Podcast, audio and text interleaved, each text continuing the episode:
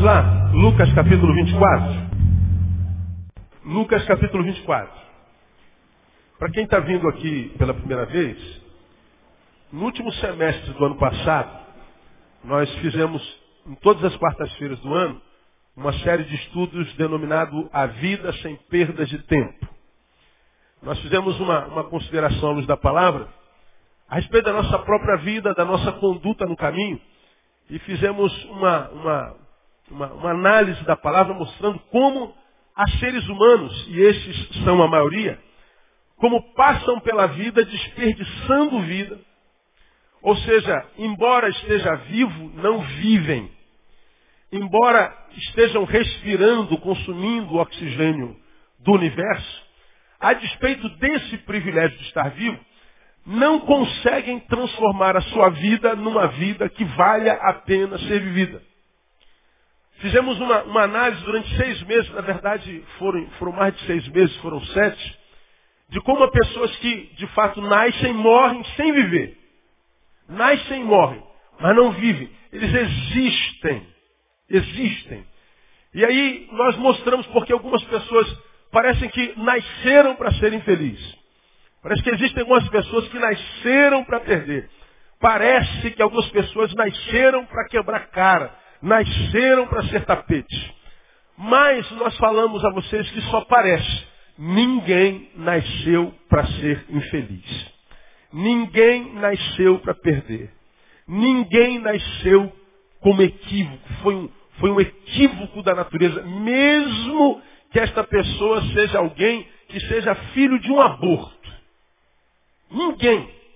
Que foi a primeira palavra que eu ouvi no início do nosso, do nosso estudo, lá em junho do ano passado. Pastor, o senhor está dizendo isso porque o senhor não é como eu, eu sou filho de um aborto. Pois é, a, o, o, o, o, que é, violentou a tua mãe não pensava você. Tua mãe não pensava você, mas Deus já pensava você. Porque a Bíblia diz que Deus nos planejou antes da fundação do mundo. Antes. Então, de repente, você está aqui e teve de ouvir de um pai porcaria, quem sabe, de uma mãe não muito sábia, que disse assim, meu filho, se a camisinha não tivesse furada, você não existiria. Já ouvi isso aqui na nossa igreja. Você não foi um filho planejado. Você foi um equívoco. Então isso vai para dentro de uma pessoa, a pessoa fala assim, eu não devia ter nascido. Tanto devia que você nasceu. Se Deus não quisesse que você tivesse nascido, eu não sei se você sabe, você não teria nascido mesmo. Amém ou não, igreja? Então diga assim para o irmão que está seu lado, se você nasceu, Deus tem um plano de bênção para você, cara. Não tem jeito. Não tem jeito. Porque se Deus não quisesse que você viesse, você não viria mesmo. Agora, você veio e quem sabe o diabo tentou impedir que você viesse. Não conseguiu. Se Deus quiser que você nasça, nem o diabo pode pedir. O que Deus tem planejado para você, nem o diabo pode parar. Foi como nós começamos o estudo do ano passado. Agora, por que, que alguns de nós não conseguem perceber e viver uma vida que vale a pena? Porque você nasceu e está vivendo. Só que você está vivendo errado, você está desperdiçando vida, queimando vidas. Você, você, você, você tem o privilégio de estar vivo, diferente daquele amado nosso que morreu e cuja morte a gente chora. E a gente, na verdade, não chora o fato de alguém ter morrido, a gente chora o fato de não poder mais viver. Quando a gente chora a morte de alguém que foi embora, a gente está dizendo, eu queria que ele estivesse conosco, eu queria que ele continuasse a viver comigo. Eu queria que ele continuasse vivendo. Pois já estamos chorando por quê? Porque ele não teve escolha, não pode mais viver. Mas nós temos escolha de viver e não vivemos. Vamos jogando meses, anos, décadas da nossa vida fora, muitas vezes com quê? Relacionamentos equivocados.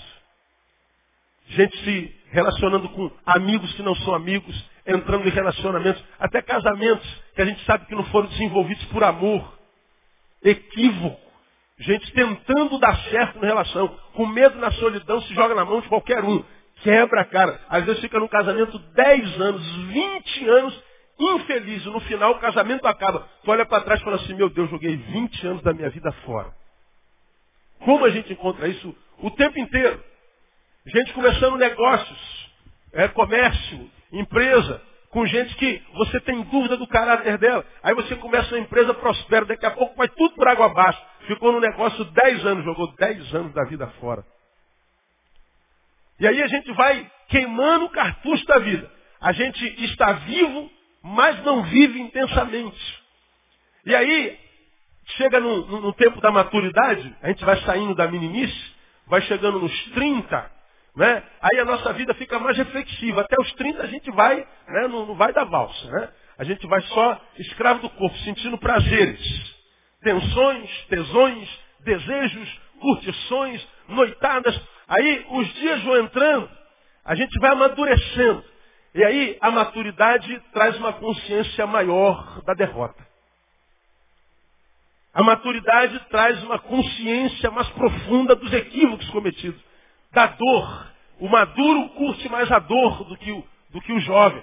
E aí a, a, os dias vão entrando, a dor vai, vai, vai, vai se, se afunilando e vai se intensificando. E a gente vai olhando para trás e assim, puxa vida, se eu tivesse uma nova chance, eu faria tudo diferente. Só que não tem uma nova chance. Se viveu, amém. Se não viveu, dane-se se vira. E aí nós fizemos uma, uma análise de como a gente perde tempo na vida. Comecei a série de sermões perguntando quantas horas tem uma semana? 168 horas. Quantas horas dessas 168 horas de fato você viveu? De, de 168 horas da semana, de segunda até domingo, olha para o que você fez durante a semana e, e, e bota num papel quantas horas dessas de fato valeram a pena, acrescentaram. A gente vai perceber que a gente desperdiçou muitas horas sem ter aproveitado cada uma delas. Quantas vezes nós carregamos amargura por, por alguém que a gente ama? Ó, anos. Mágoa, ódio. O sujeito está vendo na China, já com outra família, nem lembra que a gente existe. Aconteceu, ele nos magoou há 10 anos atrás e a gente está aqui carcomido pelo ódio, querendo que ele morra. Ele está vivendo lá na China, nem sabe que você existe. E você está aqui envenenado, engolindo esse veneno, perdendo tempo na vida. Aí o que, que acontece? Quando a gente tem vida e não vive, não adianta pedir a Deus para nos abençoar, porque Ele não vai nos abençoar com vida. Por quê? Porque Ele sabe que se der vida para a gente, a gente vai desperdiçar. Aí o que, que acontece? Geralmente quem é infeliz não aprende com a advertência da vida, se torna infeliz crônico. E às vezes é infeliz até morrer. Muda de religião, deixa o catolicismo, o espiritismo, deixa a macumba, deixa o ateísmo, aí vem por evangelicalismo pensando que ser evangélico é sinônimo de ser feliz. Você que é evangélico desde, desde, pequeno, onde é que você encontrou as pessoas mais infelizes da tua vida? Vê se não foi dentro da igreja. Estão aqui dentro da igreja. Mudar de religião não melhora a nossa vida. Temos que mudar de postura de vida.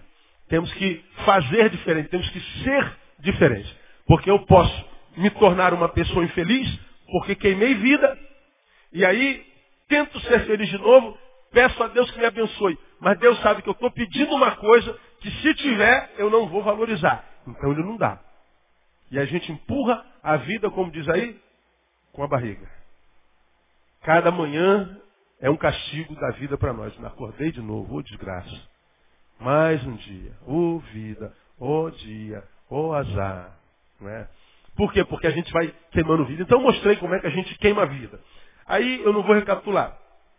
No início de março, terminada a nossa série de, de palavras, na verdade nós começamos em julho do ano passado e terminamos é, agora no mês de, de fevereiro como é, resgatar o tempo perdido.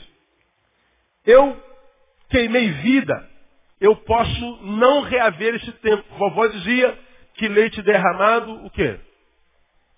Não se aproveita mais. Derramou leite já era. Eu não tenho, aos 43, quase 44, como voltar aos 20 anos fazer, não, você jovem diferente. Não tem jeito. O leite derramou, eu tenho que chorar ou me alegrar. Né? Agora, já que eu não posso recuperar o tempo perdido, como é que eu posso, pastor, tentar mudar a postura para que eu não continue perdendo tempo na vida? Não perder mais tempo é restaurar tempo, é resgatar tempo, portanto você não vai perder mais. Nós tomamos por base Lucas capítulo 29, a partir do versículo 13, desse encontro de Jesus com os dois discípulos no caminho de Emaús. Não é? Fizemos uma, uma analogia dessa, desse encontro de Jesus com esses homens e trouxemos para o nosso cotidiano aqui para o século XXI, para março de, de, de 2010. Nós falamos que eles perderam tempo quando se afastaram do que é santo, deixaram Jerusalém, foram para Emaús, caminharam 12 quilômetros e saíram do, do lugar santo porque acharam que Jesus não valia a pena.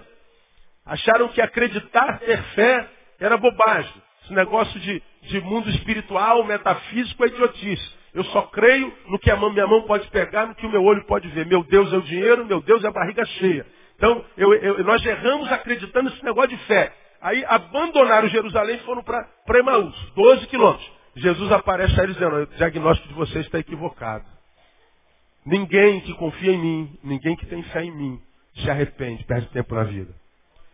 E aí eles então entenderam que a fé é fundamental para a existência de qualquer ser humano. A ciência diz isso. Hoje em dia, quem tem fé é curado mais rápido. Quem tem fé passa com muito mais facilidade pela crise. Quem tem fé tem menos câncer. Entra lá no site da Organização Mundial de Saúde e vê a última pesquisa sobre câncer. Você vai ver o que está dizendo sobre câncer. Quem tem fé está é, tá, tá quase que vacinado contra câncer. O índice de gente que tem fé com câncer é mínimo. A ciência está dizendo que a fé é imprescindível para o ser humano. E aí eles foram até lá, 12 quilômetros, erro diagnóstico, voltaram 12 quilômetros. Então nós fizemos a analogia, perderam 24 quilômetros na vida.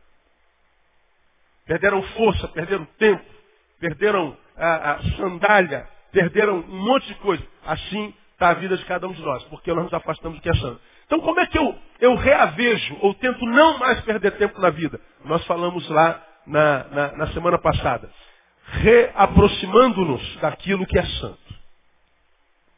Se eu perco tempo quando eu me afasto do que é santo, quando eu sou alguém que vivo no que é santo, na espiritualidade, eu sou um ser espiritual.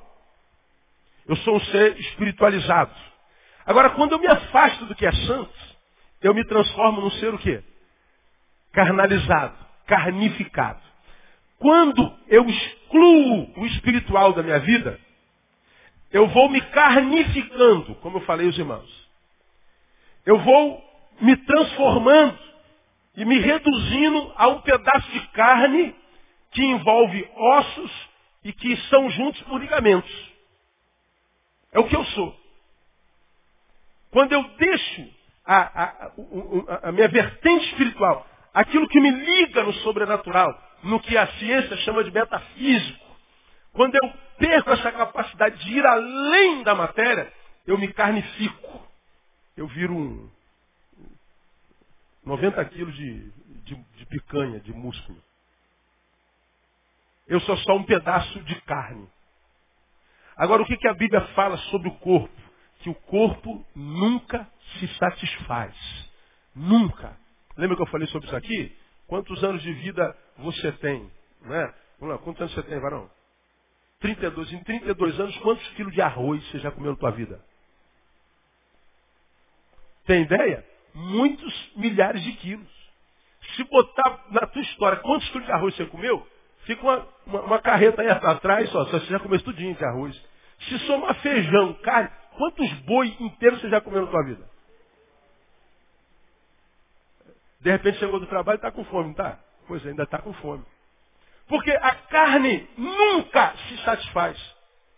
Quando o ser humano se carnifica, ele está dizendo, eu estou fazendo opção pela infelicidade, pela implenitude. Isso não é questão de fé, não precisa ter fé. Tira a tua fé da tua cabeça, raciocina. Eu falei isso com os irmãos. Abandonamos o lado metafísico, o abstrato. Nos carnificamos, viramos um pedaço de carne. É só, é só uma recapitulação. A gente perde muito do nosso raciocínio, porque não é inteligente isso. Até porque o que dá sabor à vida é, são coisas que a gente não pode pegar. Por exemplo, você pode estar sentado do lado de alguém que você ama. Você pega no amor? Não. Pega na saudade, na amizade, pega no ódio, pega na amargura, pega na tristeza. Pois é, a gente não pega em nada disso. Mas o que faz a nossa vida valer a pena ou faz a gente perder na vida? O amor que a gente sente faz valer a pena a vida ou não? A amizade faz valer a vida a pena ou não? Faz. Fidelidade, ética, solidariedade. Isso tudo faz a vida valer a pena. Agora, mágoa, ódio, rancor, desejo de morte, desejar o mal para o outro, isso vai, é, vai, vai, transformando essa carne no que nós nos transformamos numa carne que não vale a pena. Vamos entrar em estado de putrefação em vida. Agora veja, o que faz a vida valer a pena são coisas que a gente não pega. Os sentimentos que essa carne exala e nós vivemos dentro dela, são o que faz estar nessa carne, ou seja, encarnado, valer a pena ou não. Quando eu amo, eu não pego nisso, metafísico. Quando eu sou fiel, solidário, eu não pego nisso, metafísico. Este ser encarnado, é uma linguagem espírita, se torna um ser encarnado que vale a pena, vale a pena porque por causa desses sentimentos metafísicos. Agora, quando o sujeito encarnado vivo vive uma vida miserável, quando alguns sentimentos metafísicos, abstratos, o dominam. Aí nós estamos numa vertente dicotômica da existência humana. Carne e emoção. O emocional e o carnal. Só que o emocional e o carnal não são suficientes porque nós somos uma trindade igualzinha a Deus. Deus Pai, que mais? Filho, Espírito Santo. Nós somos criados à imagem e semelhança de Deus. Um ser biopsíquico espiritual. Por isso que tem gente que você conhece que ama, que é solidário, que é gente boa, que é sangue bom, que tem uma família maneira, mas ainda assim sente um vazio dentro de si enorme. E se sente infeliz. E que às vezes acorda, quer morrer, está em depressão. Você fala assim, mas por que você está assim, meu amor? Está te faltando alguma coisa? O pior, não está. Está tudo em ordem. Então por que você está assim? E não sabe por quê. Ora, falta o quê? Falta o outro lado da trindade que você é, que é a espiritualidade. Então, eu posso estar bem demais. Lembra que eu preguei aqui alguns anos atrás? A Organização Mundial de Saúde, OMS. 68% da população suicida mundial é de classe média para classe alta. Está lá, pobre não se suicida. Você já, pelo menos você já sabe como é que você não vai morrer. Né? A, a estatística é mínima. Se tu pegar a população mundial e pegar o índice de pobres suicidando, é mínimo. Claro que se suicida, lógico. Mas não foi por causa da pobreza dele. Causas outras. Agora você imagina, você ganha bilhões de dólares, tem tudo, cara. Você, ah, eu estou infeliz porque eu moro em Belfor Roxo. Pois é, ganha dinheiro, vai morar na Barra da Tijuca. Continua infeliz. Aí eu sou feliz porque eu sou preto. Aí tu dá uma de Michael Jackson, fica branco. Continua infeliz. Eu sou feliz porque meu cabelo é duro. Mete chapinha no cabelo, fica liso. Continua infeliz. Aí eu sou feliz porque eu não conheço o Brasil. Tu roda o Brasil, continua infeliz. Não sou infeliz porque eu conheço o mundo. Aí tu roda o mundo, continua infeliz. Oh, meu Deus, sobra o quê? Vai fazer mais o quê? Tem dinheiro para fazer o que quiser. Eu vou trocar de mulher. Troca de mulher. De tchatu é, é, é morena, pega duas louras. Aí o teu marido é, é moreno, pega dois louros. Aí o Mena Ratroá não foi bom. Eu quero, eu quero orgia geral. Então tu dá uma de Salomão. Aí você comeu todo mundo. Continua infeliz. Pois é, sobre, sobra o quê? Não sobra mais nada. Sobra desespero existencial desespero existencial. Não há nada que você possa fazer para viver uma vida que vale a pena ser vivida. Sobra desespero. Daí vem o suicídio. Você já aprendeu que no nosso planeta, a cada minuto, 20 pessoas tentam suicídio. Três conseguem. Três suicídios por minuto. Aí eu pergunto para você, você me responder, você já pensou em se matar alguma vez? Não precisa me responder. Pois é, já aprendeu que quando uma pessoa se suicida, ele não quer matar a vida, ele quer matar a dor. Ele quer matar o vazio. O suicídio é um grito pela vida, não pela morte. Quero viver, quero viver, quero viver, quero viver! Mas não consigo! Então prefiro morrer. Por quê? Porque nós não somos dicotômicos, somos tricotômicos, nós temos o lado espiritual para viver. Então, quando eu abandono o lado espiritual da minha vida, você vê, não, não tem a ver com fé, cara, é raciocínio. Eu estou me carnificando. Pega, vamos pegar o termo espírita de novo? Quando uma pessoa morre, como é que o espírita fala? Ele desencarnou. Falei sobre isso a quarta-feira passada. Agora, ele, ele morreu, desencarnou. E quando a gente abandona o lado espiritual, a gente pode dizer, desespiritualizou. Carnificar é deixar a carne. É, é, é, desencarnar é deixar a carne. Espiritualizar é abandonar o espírito. Agora, abandonar o espírito é transformar num monte de ossos, carnes, músculos e ligamentos. Como que vai ser feliz? Não existe condição. Então, se você perdeu o tempo na vida porque se afastou do que é santo, o que, que eu tenho que fazer? Eu tenho que me aproximar do que é santo. Quero voltar ao início de tudo. Rever meus conceitos. Né? Quero voltar ao primeiro amor. Porque foi o que Jesus disse para uma das suas igrejas. É, você é uma igreja tremenda, só tem conta você uma coisa, que tu deixaste o quê? O teu primeiro amor. Ou seja, você continua fazendo o que faz, só não faz com a mesma intenção, com a mesma motivação. Você arrancou o amor daí, você desespiritualizou. Quem sabe virou um crente profissional, um pastor profissional. Virou um músico profissional. Agora cobra cachê para tocar, para adorar o Senhor. E é o que a gente vê hoje aí. Eu estava nos Estados Unidos, estava sentado com o pastor presidente, ele falou, pastor, daí o que você me diz do cantor tal? Eu falei, eu não digo nada. Se eu disser, eu, eu, eu denigro a imagem dele, então não faço isso. Pois é, deixa eu contar dele aqui. Ele foi, cachê do cara, 12 mil dólares. Eu falei, bem feito, você merece, pagou um negócio desse para um sujeito vir cantar aqui? Merece. Aí pagou. Aí desceu no aeroporto de Miami para ir tocar numa igreja em, em Boca Raton. Aí aconteceu alguma coisa na igreja lá, o pastor não pôde buscá-lo, mandou um irmão da igreja buscar. Aí mandou um carro comum, só que um carro comum nos Estados Unidos, você pega um, um New Civic desse, que a gente é top de linha aqui, lá nego nem olha para aquilo. Carro não vale nada, é muito barato. Aí mandou um carro simples que é melhor do que o New Civic para buscar o cantor. O cantor, quando chegou no carro, um bichinho desse tamanho, aí falou assim, esse carro aí que mandaram para me buscar? Eu não entro nesse carro não. Não entro mesmo, irmão. Que isso? Será do Brasil para andar nesse carro aí? Irmão, eu ouço isso, me dá um.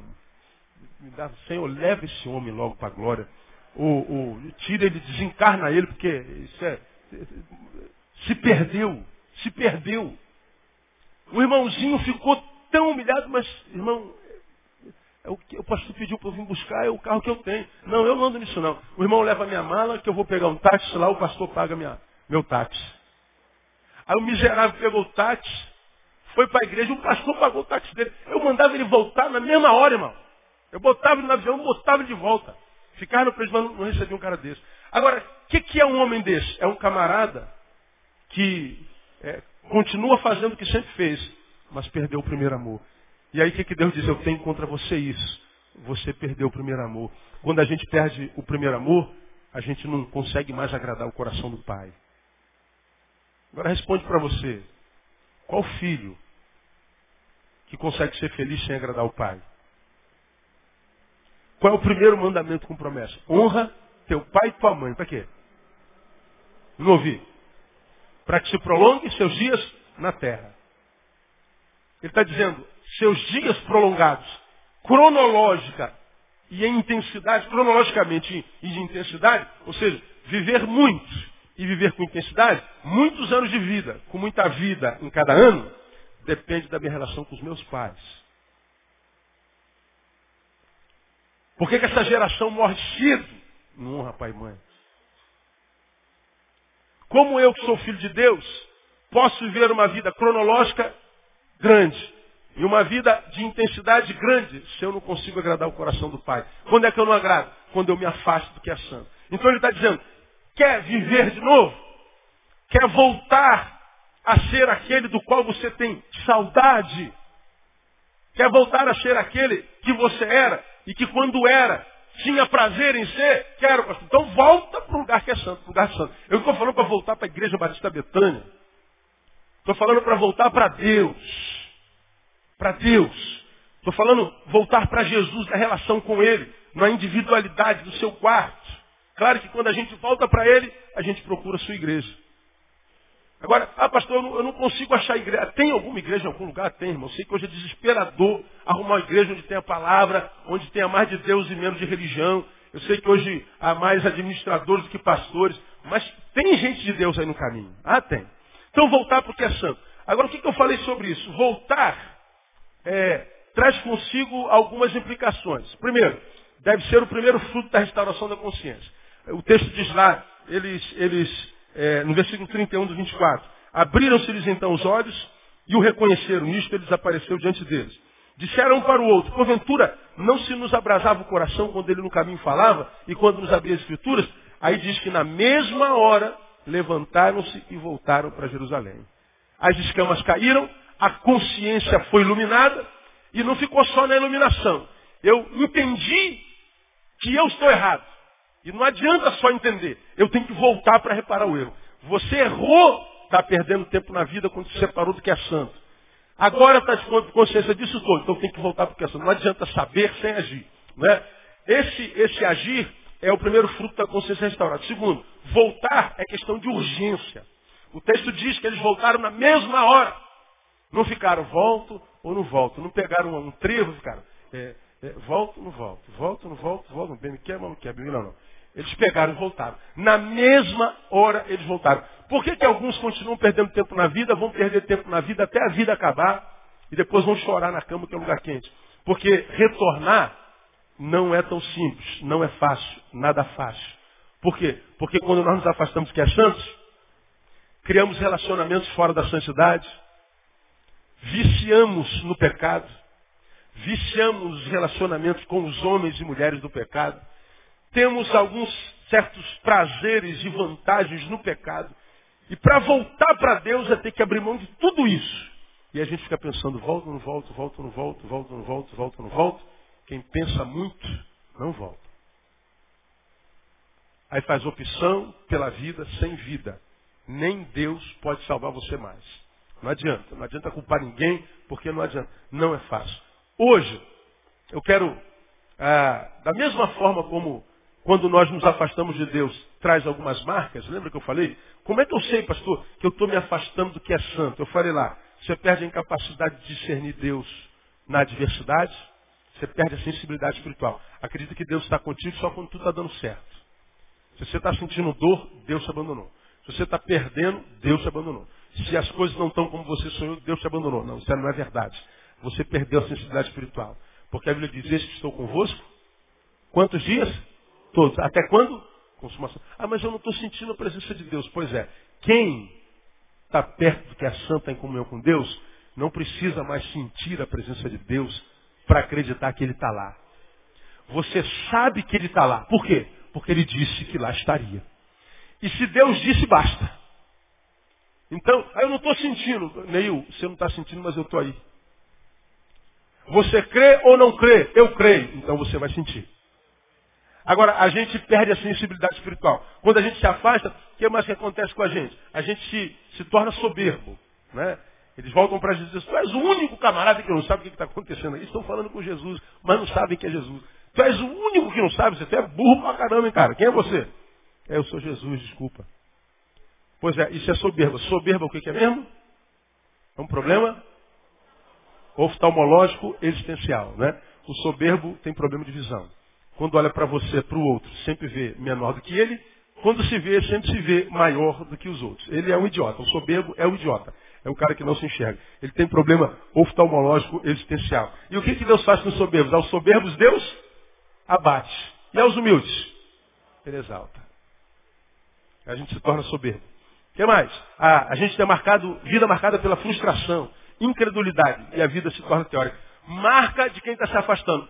Agora, pastor, eu quero voltar e eu já estou até aqui. Agora, como é que eu sei que a vida de Deus está entrando de novo?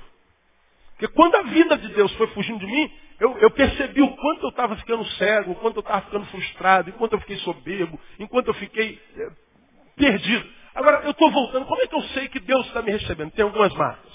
Eu quero deixar uma com você hoje. Primeiro, primeira coisa que você recebe de Deus e da vida, quando está voltando para o lugar santo, quando a tua espiritualidade está sendo restaurada, Quando você está é, deixando de ser um pedaço de carne tão somente. Quando você está. É, se, se, se, se, quando eu me torno no carnal, eu carnifico, você está se descarnificando. Isso é neologismo, irmão. Você está descarnificando. Você está se espiritualizando de novo. Quais são as marcas que, que você vai ver impressa em você? A primeira delas, restauração da visão. Primeira coisa. Lembra que eu falei nas últimas quartas-feiras que quando a gente se afasta do que é santo, a vida perde sabor. Né? Sem mim nada podeis fazer. A vida perde sabor. E aí a gente começa a dizer que fulano não presta, que a vida é horrível, minha família é falsa, que meu trabalho não é nada dessas coisas. A, a vida, ela começa a embaçar. Daqui a pouco, a nossa vida está uma desgraça. Nada mais alegra a gente. Nada. A mulher que você brigou com o mundo para casar se torna aquela que você não quer ver de jeito nenhum. É uma mala. O marido virou um cavalo. Os filhos, os anjinhos de, de asa quebrada, viraram, viraram, viraram demônios. Capeta. Meu filho é um capeta, pastor. Pois é, a vida vai embaçando. Aí daqui a pouco a vida foge de você, você não vive existe. Você diz assim, viver é uma desgraça. Agora, onde é que está o problema, lembra? Ó, na visão. Eu ilustrei com os óculos. Se eu tiro os óculos, vocês todos ficam feios automaticamente. Cada um de vocês tem quatro olhos, dois narizes, duas bocas. Só tem monstro aqui na minha frente. não vejo nada, tudo embaçado, coisa horrível. Como é que um Deus perfeito pode construir uma coisa tão feia como vocês? A vida é horrível, a vida não presta. E a gente bota a culpa na vida. Mas o problema é que se eu boto esse óculos, muda tudo. Ó meu óculos, novinho. Cinco dias de óculos. Grau novinho, novinho, novinho. Então, não há nada feio na minha frente. Vejo tudo perfeitamente. Quem é negão é negão, quem é branco é branco, quem é narigudo é narigudo, quem é orelhudo é orelhudo. Eu vejo as coisas como exatamente são. Por que, que não eram mais, pastor? Porque a minha visão de vida, minha visão do outro, estava deformada. Agora, por que, que estava deformada? Porque eu me afastei do que é santo. Quando eu volto para o que é santo, Deus te leva logo para o oftalmologista espiritual. Bota teu olho lá naquela maquinazinha. Melhor assim ou assado? Me diz o que é está escrito lá. Aí não está dando não, doutora. Tá? Então eu vou botar outro grau. Aí o teu grau vai, vai, vai, vai sendo trabalhado. A tua visão vai sendo restaurada. Aí a vida que já não prestava para você já é batizada com uma gota de esperança. O cara está ruim a beça. Mas acho que, acho que Deus vai me abençoar e acho que a coisa vai, vai mudar. Minha situação vai mudar. Olha só, a esperança já foi plantada. Aí tu vem para a igreja, ouve palavra, a palavra de Deus, a fé vem pelo ouvir a palavra. Essa palavra vai sendo plantada e você vai, vai malhando o teu espírito, teu espírito vai se musculizando, musculizando, musculizando, sei lá. Você vai tomando músculos espirituais, você vai ficando parrudo, você vai ficando forte. E aí a visão que você tem do mundo, ela vai melhorando. A primeira coisa que Deus faz quando alguém se aproxima dele é tocar nos olhos. Primeira coisa. E vamos exemplificar isso com a palavra. Jesus encontrou um camarada cego que queria ver. Aí Jesus usa uma metodologia muito esquisita. Dá uma cuspida no chão, faz lodo, pega o lodo do cuspe e faz o quê? Quem se lembra? Passa no olho do cara. Por que, que Jesus cuspiu, pastor? Eu não faço a menor ideia. Não tenho a menor ideia. Ah, o enredo é o seguinte, é melhor um, um, um, um porco que enxerga do que um limpinho cego. Né? Ele estava com o olho limpinho cego, agora está sujo de cuspa, está vendo? Agora, tocar na visão, na verdade, que Jesus está querendo ensinar ali, Jesus queria saber o quanto aquele homem estava querendo voltar a ver. Ah, você quer ver? Vem cá. Espera isso, o que, que você fez aí? Não, deu uma escarrada aqui, estou fazendo lua passar no teu olho. Ah, não, que isso, cara, você está de brincadeira comigo, pô? Quanto você quer ver? Tocar na face de alguém, você sabe que não se bate na cara de ninguém, não se, não se toca na face de ninguém. Os olhos estão na face, Jesus queria tocar nos olhos dele. Se os teus olhos forem bons, todo o teu corpo terá luz. Toda a tua vida terá luz. Jesus ia tocar num lugar que poderia mudar a vida dele inteira. Jesus queria saber o quanto ele queria ser tocado, o quanto ele queria voltar a ver. Então, quando Jesus toca, Jesus pergunta: Está vendo as coisas agora? Ele fala assim: Agora estou, porque estou vendo os homens como árvores andando. Eu falo, não, então você não está vendo.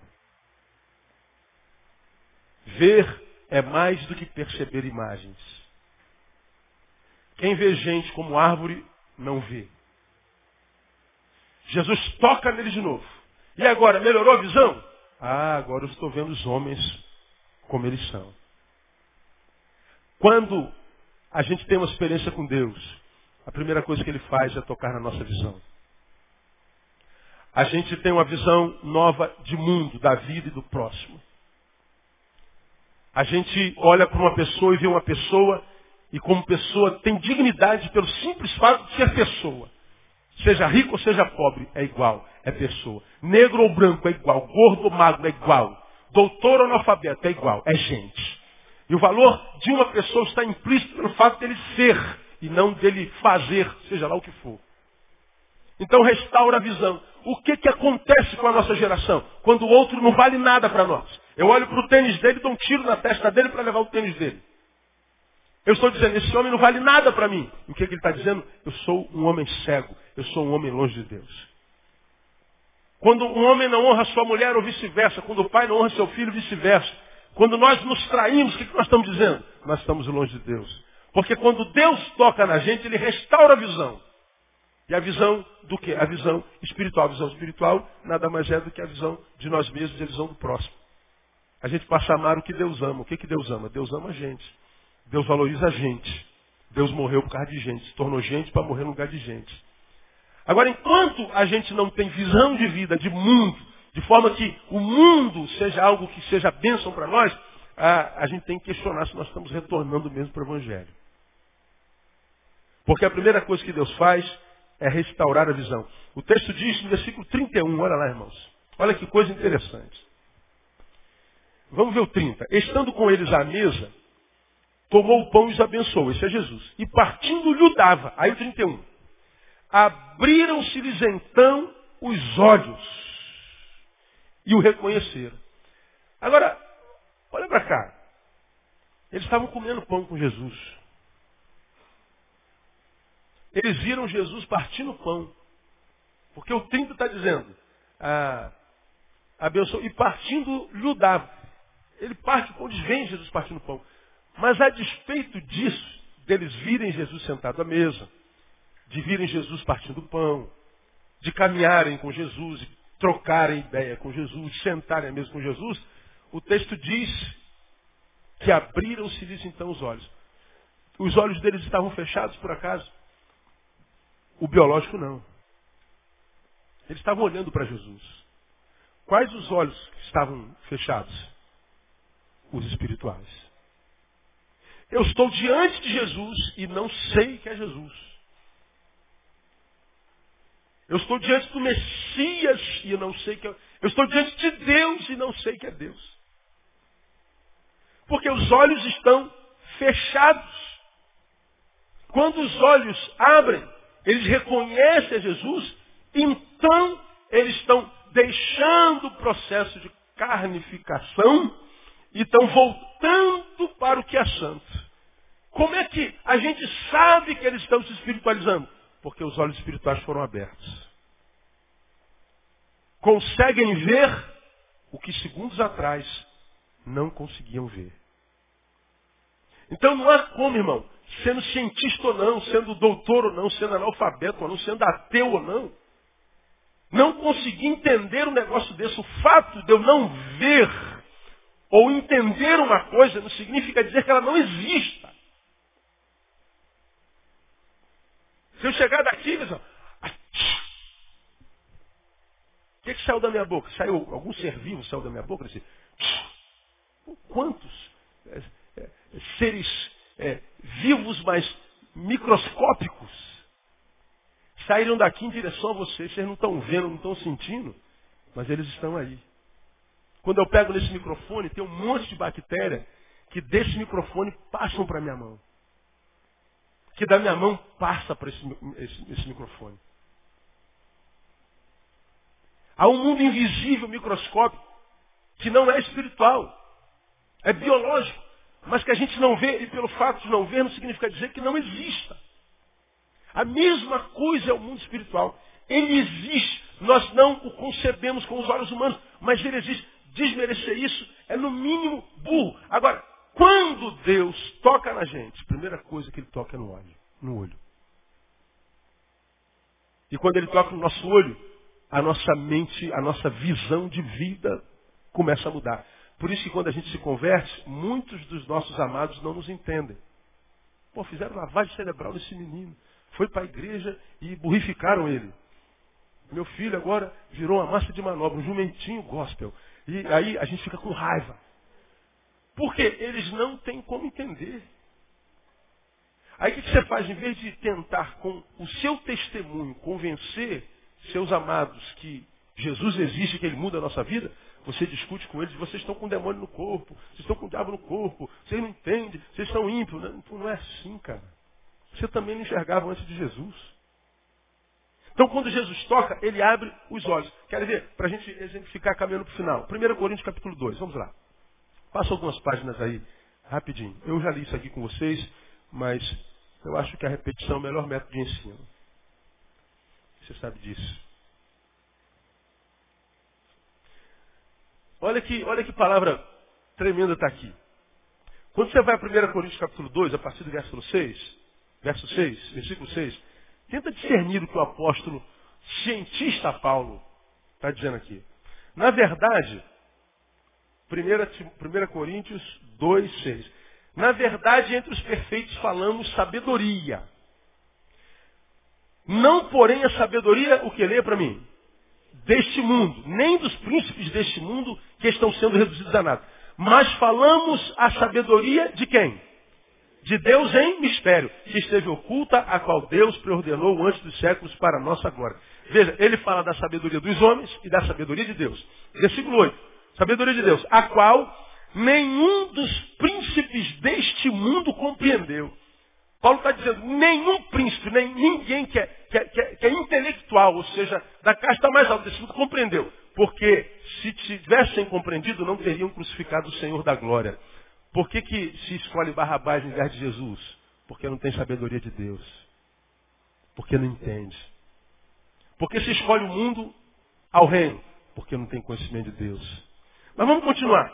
Mas, como está escrito, olha que coisa interessante. As coisas que os olhos não viram, nem ouvidos ouviram, nem penetraram o coração do homem, são as que Deus preparou para os que o amam. Quem aqui tem certeza é amado por Deus? Levante a mão assim. Diga assim, Deus me ama. Pois bem, então, o que, que Deus preparou para você? Está escrito aqui, ó. Ah, olhos não veem, ouvidos não ouvem, e não penetram no coração humano. Do que, que Paulo está falando? Ele está falando que o que Deus tem para nós, percepção humana, não capta. Não adianta que meu olho não vai ver. Meu ouvido não vai ouvir. Você pode pregar a palavra com toda a sabedoria. Se o sujeito é só um pedaço de carne, não tem nem fôlego espiritual, aquilo não vale nada. Aí você está do lado dessa, dessa pessoa, essa palavra te abençoa, você sai querendo voar. De tão alegre, meu Deus, que palavra tremenda, aleluia, fala em língua estranha tudo. O outro está como um poste. Palhaçada, bobagem, idiotice. Por causa da chama espiritual. Ele, quando diz que não é olho, nem ouvido, nem percepção humana, ele está dizendo, eu estou falando de algo que vai além do humano, do supra-humano. Ele está falando do espiritual. Aí, a gente continua lendo sem entender. Pois qual dos homens entende? Vamos ao 12. Olha, nós não temos recebido o Espírito do mundo. Olha lá. Mas sim o Espírito que provém de onde? De Deus. Para que, que eu recebo o Espírito de Deus? A fim de compreendermos as coisas que nos foram dadas gratuitamente por Deus. As quais também falando, não com palavras ensinadas pela sabedoria humana, mas com palavras ensinadas pelo Espírito Santo, comparando coisas espirituais com espirituais. Ora, o homem natural, leia para mim, não aceita as coisas do Espírito de Deus. Por quê? Porque ela, para eles, são loucura. E não pode entendê-las. Por quê? Elas se discernem espiritual. O homem natural não aceita as coisas do Espírito. Loucura, isso é loucura. E diz o texto, é uma definição, não pode entendê-la. Mesmo que ele queira, ele não vai entender.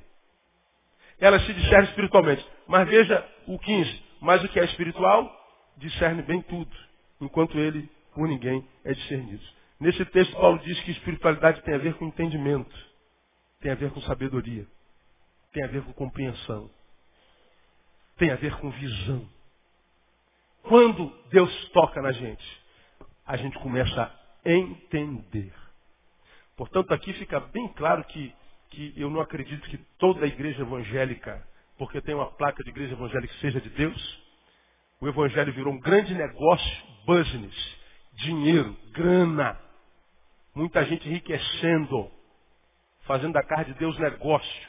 Se Jesus estivesse aqui, ia chutar o pau da barraca, igualzinho fez lá em Jerusalém. Mesma coisa. Virou negócio. Aí o que, que acontece? Porque tem um monte de safado no meio do povo de Deus, a gente acredita que todo mundo no povo de Deus é safado. Porque eles estão carnificados.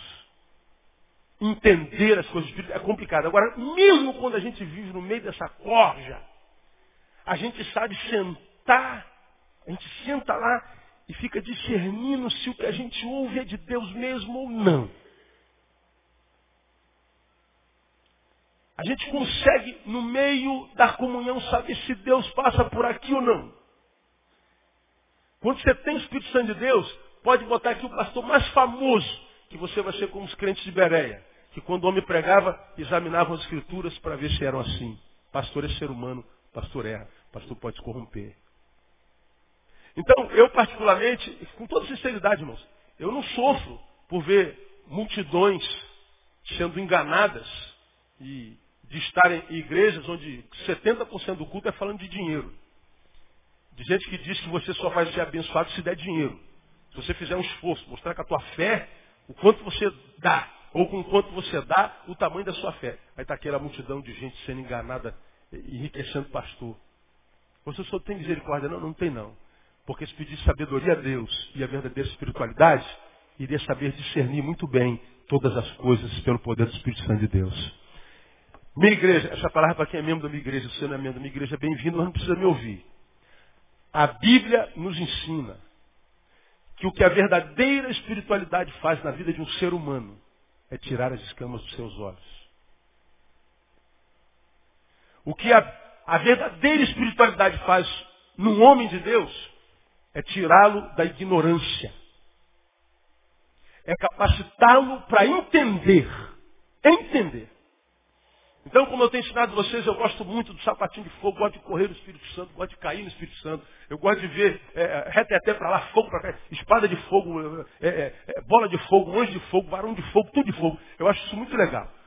Mas, eu quero, antes de ver tudo isso, entender tudo isso. Porque Deus deu a mim e a você, ser humano, o que não deu a nenhum outro serviço do universo, ser vivo do universo. Capacidade de discernir. Eu não sou como o meu cachorrinho Shadow. Shadow, quando você bota ele na frente do espelho, ele fica batendo a patinha lá, querendo saber o que é aquilo que está lá. Eu não, quando chego no espelho, eu falo, Ih, Neil, Neil, sua barba está torta. Neil, você não fez barba hoje, né? Você está triste, né, Neil? Está querendo morrer hoje, né, Neil? Está querendo viver 200 anos, né, Neil? É, pois é, eu sei o que, que eu estou vendo. Isso é discernimento, isso é massa encefálica. Então, quando você vive um evangelho que te tira a capacidade de pensar, que te tira o domínio de si próprio, você precisa questionar se essa espiritualidade é a espiritualidade de Deus. Agora, por que está cheio? Porque o materialismo está aí. Eu estou lá para me dar bem. Eu quero um milagre.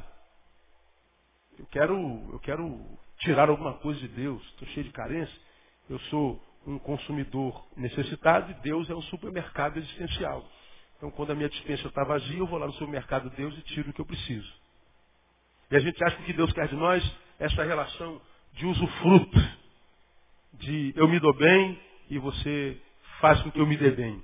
E eu pago por isso. Não. Deus não precisa do seu dinheiro. O que você precisa de Deus já foi pago na cruz do Calvário pelo sangue de Jesus. De modo que dar dinheiro ou não é um ato voluntário, é um ato de fé, é um ato de gratidão. E não de interesse. Não de interesse. Quando eu sei, pastor, que eu estou é, voltando, a, a, a chama espiritual está voltando. Você está deixando de ser um ser carnificado. Você está voltando a ser um ser espiritual. É quando você consegue, começa a discernir bem as coisas. Você já não ouve mais qualquer palavra. Você já não consegue estar em qualquer reuniãozinha.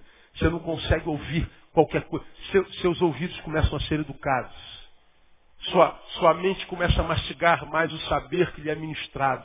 Você começa a questionar mais as coisas. Você começa a se tornar mais bereano, examinando as coisas para ver se são assim. Porque nos momentos mais dolorosos da nossa vida, irmão, nas, nas bifurcações mais perigosas da nossa existência, lá não estarão pastores, às vezes papai não está lá, mamãe não está lá.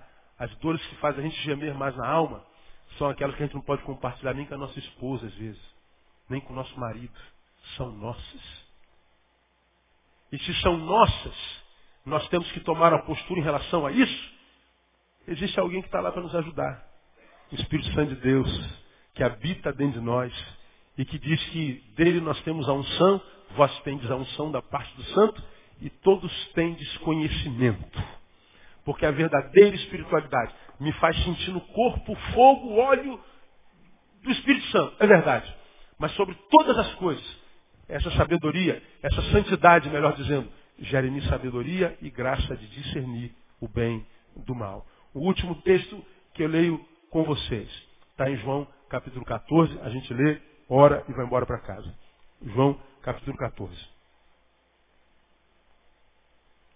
Palavra de Jesus, quando ele promete um ajudador. Olha lá, 14, 15. Se me amardes, guardareis os meus mandamentos. Guardou meu mandamento? Guardei. Então eu vou rogar ao Pai, e ele vos dará um outro ajudador, para que fique convosco até quando? Para sempre. Está falando do Espírito Santo, o Paráclito. Para sempre. A saber, o Espírito da verdade, o qual o mundo quer ler para mim. Eu não ouvi, mais alto. Não pode receber. O Espírito Santo, o mundo não pode receber. É dado aos que creem. Jesus está falando. Aos que vivem vida espiritual. O homem carnificado, escravo do seu corpo, das suas sensações, dos seus desejos. Ele é um pedaço de carne que vive de sensações e emoções o tempo inteiro. Eu preciso fazer alguma coisa para me sentir feliz. Eu não consigo estar porque eu sofro. Se eu paro, eu penso, eu penso, eu sofro. É um escravo das suas emoções, do seu corpo. Ele está dizendo, esse não pode receber o Espírito Santo. Agora, vamos lá. Ah, porque não vê nem o conhece. Olha lá. Mas vós o conheceis porque ele habita em vós e estará em vós.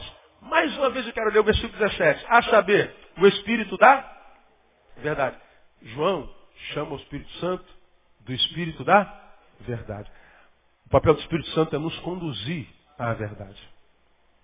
O papel do Espírito Santo é melhorar a nossa visão. A vida não presta, ou a vida é injusta, ou Deus me abandonou, eu não quero mais viver, porque viver é uma desgraça. Não, não, filho, isso não é verdade.